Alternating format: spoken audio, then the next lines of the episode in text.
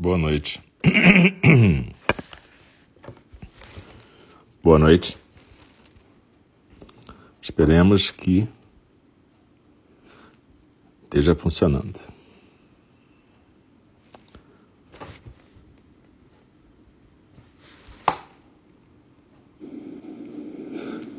Esteja funcionando. Boa noite. A gente está aqui no nosso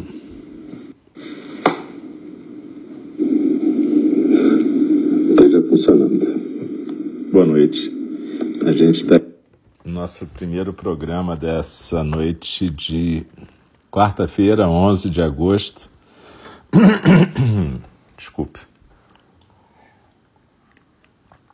11 de agosto de 2021, aqui no nosso templo de Enindi virtual, no nosso templo Zen do Cuidado Amoroso Eterno, nosso Zendô virtual, no primeiro programa da quarta-feira, que é a meditação compartilhada. Às 8h30 a gente tem, mais ou menos, tem a, tem a fala do Darwin, onde a gente está estudando o livro Aberto ao Desejo do Mark Epstein. A gente sempre tenta fazer uma meditação compartilhada que tem a ver com o capítulo que a gente está lendo. Então, é, eu sou o Alcio, boa noite para quem está chegando. Tentem se arrumar no seu cantinho de meditação e agradeço vocês estarem aqui com a gente em praticando. Eu lembro que a gente tem prática de terça a sábado, né? Terça de manhã, terça a sexta, às oito da manhã e oito da noite, sábado, nove da manhã. E essas práticas são de meditação compartilhada, onde os professores de ENG compartilham suas práticas de meditação. Uma meditação compartilhada é isso, não é uma receita de bolo para você decorar, mas é uma prática que a pessoa que está compartilhando faz. Isso serve como um guia, um, um, um digamos assim, um, um tipo de GPS para você criar o seu próprio caminho nessa prática, né? A gente pratica várias formas de meditação, principalmente zazen, que é a nossa tradição principal. Mas também a gente pratica chamata, vipassana, tonglen, e muitas outras meditações, meditações para ansiedade, meditações para o luto. Tem milhares de formas de meditação. Mas a nossa tradição principal é o zazen. E a gente tem feito isso aqui. Mas, por outro lado, como a gente está numa época muito excepcional de pandemia, onde a gente está há mais de um ano e meio fazendo meditações compartilhadas, a gente também está compartilhando os métodos que a gente está descobrindo nessa pandemia. Né?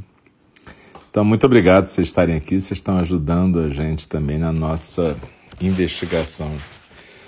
O mestre Dogen, que é o fundador da nossa tradição no século XIII no Japão, dizia que estudar o Zen é estudar a si mesmo. Ele usa uma palavra que é usada, às vezes traduzida como estudar, outras vezes como investigar, mas tudo bem, tem esse sentido. Estudar o Zen investigar a si mesmo. Investigar a si mesmo é esquecer de si mesmo. Esquecer de si mesmo é ser autenticada por miríades de fenômenos, ou seja, parar de projetar o nosso pequeno ego na realidade e permitir que a realidade se apresente através de nós. Permitir que o zazen aconteça através de nós. Né? É isso que a gente tem treinado aqui. Evidente, como já falei, ninguém pode fazer zazen compartilhado propriamente dito, porque né, no zazen não deve ter ninguém falando no seu ouvido o que fazer, na verdade. Né? Mas a gente compartilha um chegar no zazen, né? a gente compartilha um treinamento para o ego da gente. O ego da gente é o que traz a gente para praticar. Não tem nada de errado com o ego, né? O ego não é nosso inimigo, né? O ego significa a nossa parte relacional, o nosso fluxo de consciência nessa dimensão relativa. E o zazen é uma possibilidade de deixar acontecer a dimensão absoluta através de nós, como um canal que manifesta essa dimensão mas que evidentemente quando está manifestando essa dimensão é só um canal e a gente depois vê os efeitos disso na gente. Né? É um pouco como se fosse, num certo sentido, aqueles fenômenos que tem nas tradições espiritualistas e umbandistas e de candomblé, onde você, na verdade, canaliza alguma coisa. Só que no caso aqui, o que a gente está se propondo a fazer é aprender a não atrapalhar a manifestação do Dharma, a manifestação da natureza búdica. De novo, isso não quer dizer que a nossa tradição é melhor nem pior do que qualquer uma. É a nossa forma de praticar, é um jeito de poder aprender a criar intimidade com o nosso centro e um jeito de poder criar uma intimidade com essa vacuidade que a gente fala no Sutra do Coração, em outros sutras, mas que é tão difícil de ser definida se não for vivida. Então, vamos nos ajeitar na nossa postura. Daqui a pouco eu vou convidar o sino a soar três vezes para a gente começar a nossa prática. E uma vez depois no final para encerrar o período formal da prática.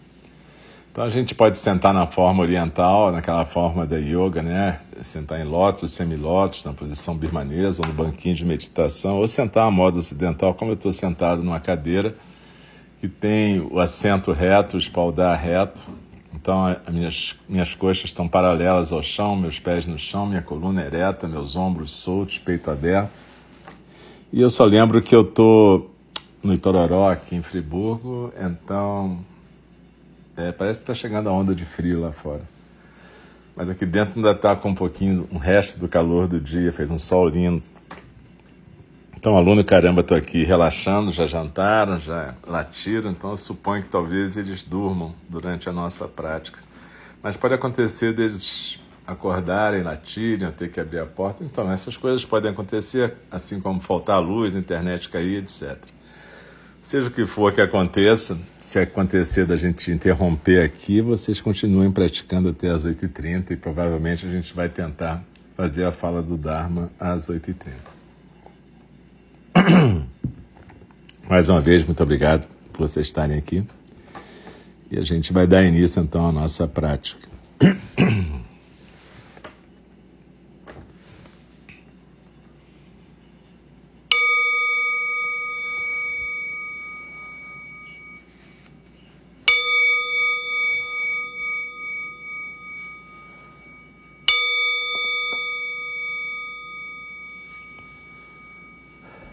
inspirando e expirando, procura se aquietar na postura. Lembra, o primeiro passo, quando a gente está iniciando a nossa prática meditativa, é se aterrar, se localizar na postura. Sentir o nosso corpo presente, firme, estável e na base. Seja qual for a forma de sentar que a gente escolha, ou se a gente tiver algum problema de postura e a gente tenha que estar deitada, também não tem problema. É claro que a gente sugere ficar sentado por uma questão de estabilidade e firmeza. Então, o primeiro momento da prática é esse momento do aterramento, do grounding, da gente sentir que está presente, firme e estável na nossa prática.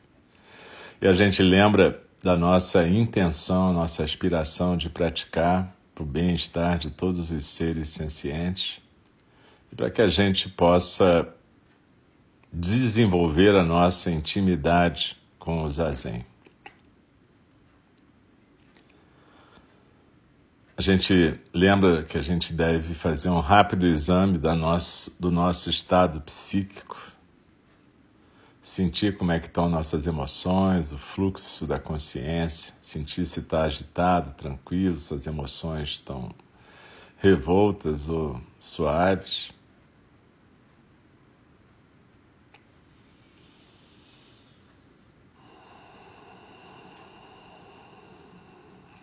E aí a gente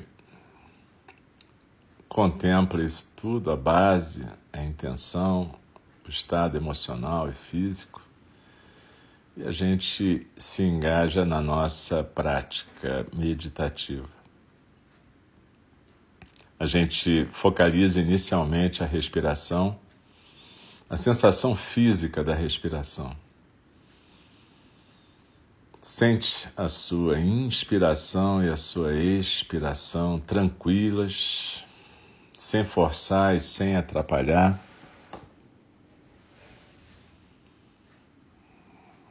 Procura sentir a barriga solta, o peito aberto, os ombros soltos, a cabeça bem equilibrada no pescoço, a mão direita sustentando a mão esquerda no colo, polegares unidos suavemente, coluna ereta, olhos suavemente fechados, boca fechada, língua no céu da boca. E acompanha principalmente a sua expiração. Procura deslizar com a sua expiração enquanto o corpo vai se aquietando na postura. Então a gente desliza na expiração e é como se tivesse uma pirâmide daquelas egípcias invertida no nosso tronco, a base nos ombros, do vértice lá embaixo quatro dedos abaixo do umbigo. E a gente, expirando, desliza e escorrega até se aquietar no centro. Deslizando na expiração, eu me aquieto no centro e eu percebo a minha base firme, que fica exatamente a partir desse centro quatro dedos abaixo do umbigo, no centro do corpo, que é um centro de gravidade, mas também é um centro de energia psíquica espiritual. Na nossa tradição, a gente fala que o centro não está nem na cabeça, nem no coração, mas está nesse ponto. É um centro de energia vital. E a gente deixa essa energia fluindo junto com a expiração. Então, coração aberto, mente aberta. E a gente desliza na expiração e se aquieta no centro, como se a gente sentasse numa ilhota no meio da correnteza dos sons do mundo. Essa correnteza de sons, pensamentos, lembranças, preocupações que está sempre fluindo. É o fluxo da consciência que às vezes a gente chama de eu, né? Apesar de agora a gente estar se dividindo num eu que observa, o eu observador e o fluxo da consciência, na verdade esse fluxo é o próprio eu, né? Esse fluxo de lembranças, memórias, sentimentos, ideias, vontades. Então desliza na expiração, se aquieta no centro e procura não ser arrastado por esse fluxo. Não briga com ele, mas não conversa com ele. Cada vez que algum elemento desse fluxo te atrair, atrair a tua atenção, você aceita, mas volta para o foco na sensação física da expiração e na postura corporal. A gente é treinada para se distrair desde que nasce. Então não tem nenhuma vergonha em se distrair, é normal mas a gente lembra da nossa intenção de estarmos presentes e a gente, cada vez que é arrastada, se percebe e volta para o foco na sensação física da expiração e na postura. Quando a gente é arrastado por alguma lembrança, saudade, mágoa, a gente está sendo arrastado pela imaginação do passado. Quando a gente é arrastado por alguma expectativa, ansiedade, medo, desejo, a gente está sendo arrastado pela imaginação do futuro. E às vezes a gente é arrastada pela imaginação do presente, que é o nosso estado mais habitual. A gente acha que está presente, mas a gente está sempre sendo arrastada pela imaginação, pelo, pela legenda na conversa, pelo, pela conversa mental quando alguém está se dirigindo a nós, pela falta de atenção para o céu, para as nuvens, para, o sol, para as estrelas, para os seres que estão à nossa volta, para o chão que pisamos, para os odores. A nossa ausência disso tudo é o mais frequente e a gente está perdida numa divagação constante, que é a nossa imaginação do presente. Seja como for, Aqui e agora a gente desliza na expiração e se aquieta no centro.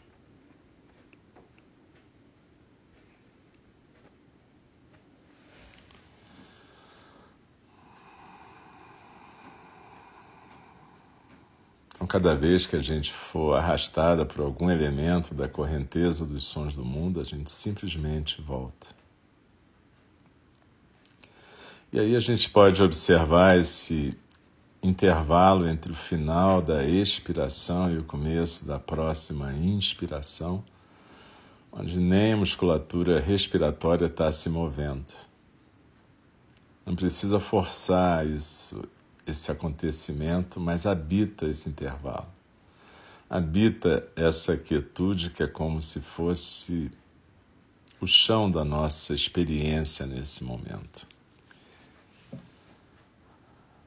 Esse chão da nossa experiência, esse espaço aberto e ilimitado, é uma representação física, mental desse espaço aberto e ilimitado que é nossa herança de nascimento, nosso dom de nascimento.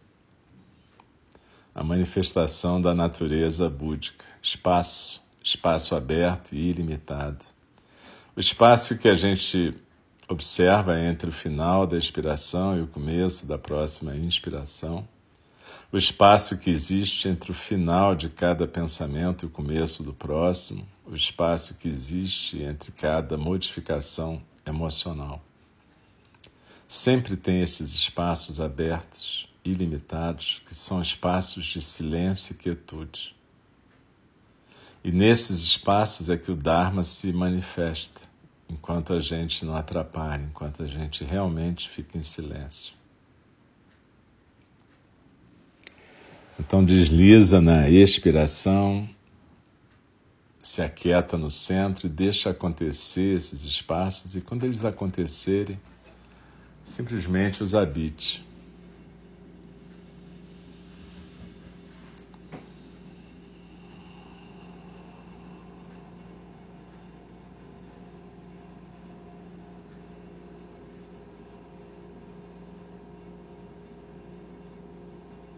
É claro que enquanto existir um observador que está observando espaços, a gente está sutilmente se separando ainda da experiência.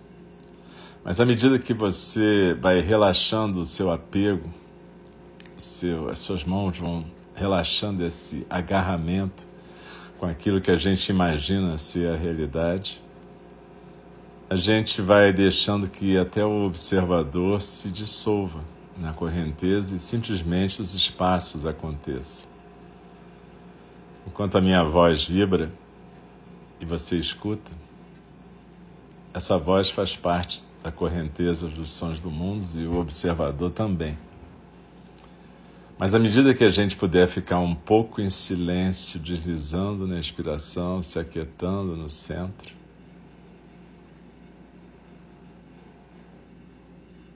a gente vai deixando acontecer esses espaços, deixando que esse silêncio aconteça.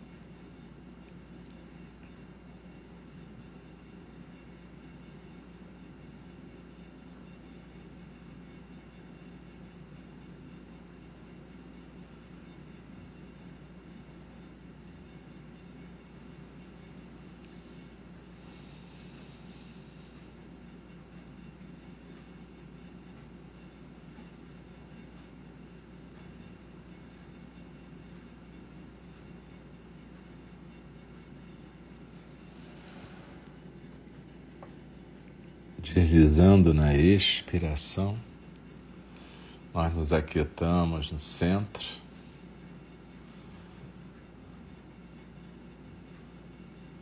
Nós podemos ainda agora habitar o silêncio, de novo criando essa separação inevitável quando se presta atenção na minha voz e no fenômeno em si. Mas a gente pode quando estiver praticando sozinhos, sozinhos, aproveitar esses espaços abertos de silêncio entre o final de cada expiração e o começo da próxima inspiração, entre o final de cada linha de pensamento e o começo da próxima, entre o final de cada percepção afetiva e o começo da próxima. Deixar que aos poucos esses espaços aconteçam mais frequentemente e a gente possa, como observadores e observadoras, simplesmente nos dissolvermos nele. Quando a gente volta desse estado de prática, esse estado deixa um perfume na nossa existência.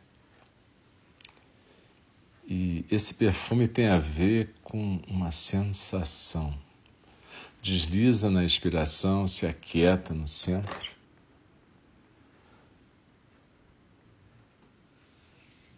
E observa que quando a gente instrui para a gente não seguir nenhum elemento da correnteza dos sons do mundo, a gente está falando de um modelo que a gente está seguindo aqui e agora nessa prática, quase como um ensaio, né? um modelo de desapego se desapegar de ficar agarrada nos pensamentos, sentimentos, ideias, identidades e histórias que, na verdade, compõem essa instância, esse funcionamento que a gente chama de eu. Por mais que a gente possa se desapegar de comidas, bebidas, fumaças, drogas, sexo, trabalho, etc. Se desapegar da, das identidades, histórias, se desapegar das narrativas é muito complicado, se desapegar desse eu. Porque supõe uma capacidade de ficar como a gente está agora, quietas, quietos, deslizando na inspiração criando uma intimidade com o centro da experiência sem se movimentar para agarrar os elementos. Na verdade, numa possibilidade de curtir os ingredientes da vida, degustar a vida. Degustar o que vem, seja vivido como amargo, como doce como agradável ou desagradável. A gente fala isso nos princípios, nos votos dos bodhisattvas. A gente faz um voto de cozinhar com todos os ingredientes da vida, sejam quais forem. E a ideia do Buda é degustar a vida. Não é ser indiferente, é degustar a vida como um gourmet, portanto, não como um compulsivo não como um compulsivo alimentar, mas sim como um gourmet, provando a comida, degustando os ingredientes, sabendo o que faz mal e o que faz bem, degustando e se alimentando e alimentando a todos os seres.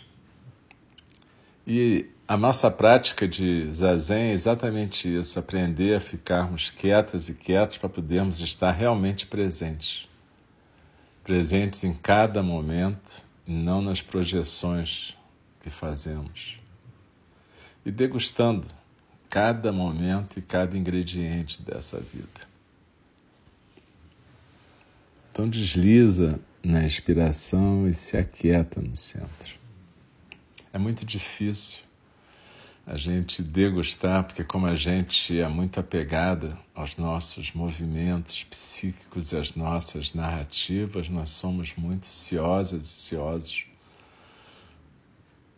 os nossos pilares narrativos, nossas ideias sobre nós mesmos, sobre os demais seres. E é muito difícil a gente se desapegar disso. Quando alguma coisa afeta isso, é um crime de lesa majestade. Então, procura deslizar na inspiração, se aquietar no centro e criando essa intimidade com essa culinária da vida.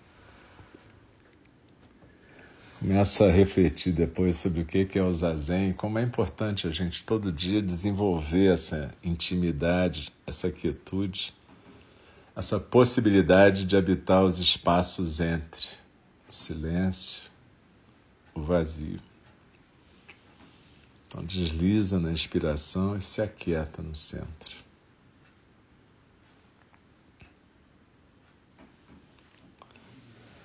E daqui a pouco eu vou convidar o sino a soar para a gente interromper esse período formal de prática. Mas a gente sempre pode, no final, oferecer a prática para algum ser no coração da gente, pode ser até a gente mesmo. E eu ofereço para todos os seres que, nesse momento, estão lidando com seus lutos e, dores, que todos possam ter força e resiliência para lidar com seus lutos.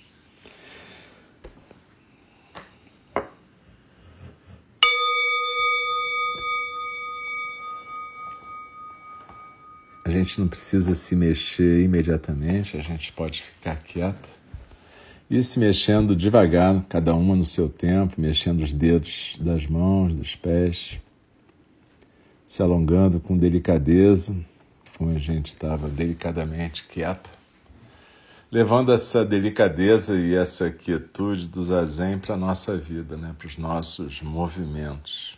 É uma forma de respeitar todos os seres. A gente não precisa ser brusca, a gente pode ser delicada, cuidadosa nos movimentos e não criar estas. Evidente que todas nós e todos nós temos momentos de dificuldade, não é isso que eu estou falando. Ninguém é perfeito, mas a gente pode prestar atenção para se movimentar, esbarrando menos, fazendo menos barulho. Isso a gente pode fazer desde lavando louça até puxando uma cadeira e se movimentando. Isso denota um certo respeito com as coisas que foram feitas a partir de seres e tudo, na verdade, tem o trabalho de algum ser, né? Então a gente pode respeitar isso, não jogando os objetos, não puxando os objetos com barulho, transformando a nossa vida numa obra de arte, né? Como ela pode ser. Então vamos nos aquietando, respirando. A gente vai fazer um pequeno intervalo de dois, três minutos e aí a gente volta para a fala do Dharma, onde a gente está estudando o livro do Mark Epstein, aberto ao desejo, a gente vai partir para a parte 2, que é a parte que fala de apego. Se, se, vocês puderem estar, vai ser ótimo. Se não puderem, vejam depois aqui no, no Reels, do Mixel, ou lá no SoundCloud, ou no, nos podcasts da Apple, no Spotify, onde for mais tranquilo para vocês acessarem. Como eu disse, normalmente a gente faz as meditações mais ou menos pareadas com o que a gente está estudando, né? que a gente está lendo na fala do Dharma. Então, daqui a pouquinho a gente volta. Muito obrigado por você estarem aqui essa noite. Muito obrigado pela prática de todas e de todos. Daqui a pouquinho a gente volta, então. Um abraço.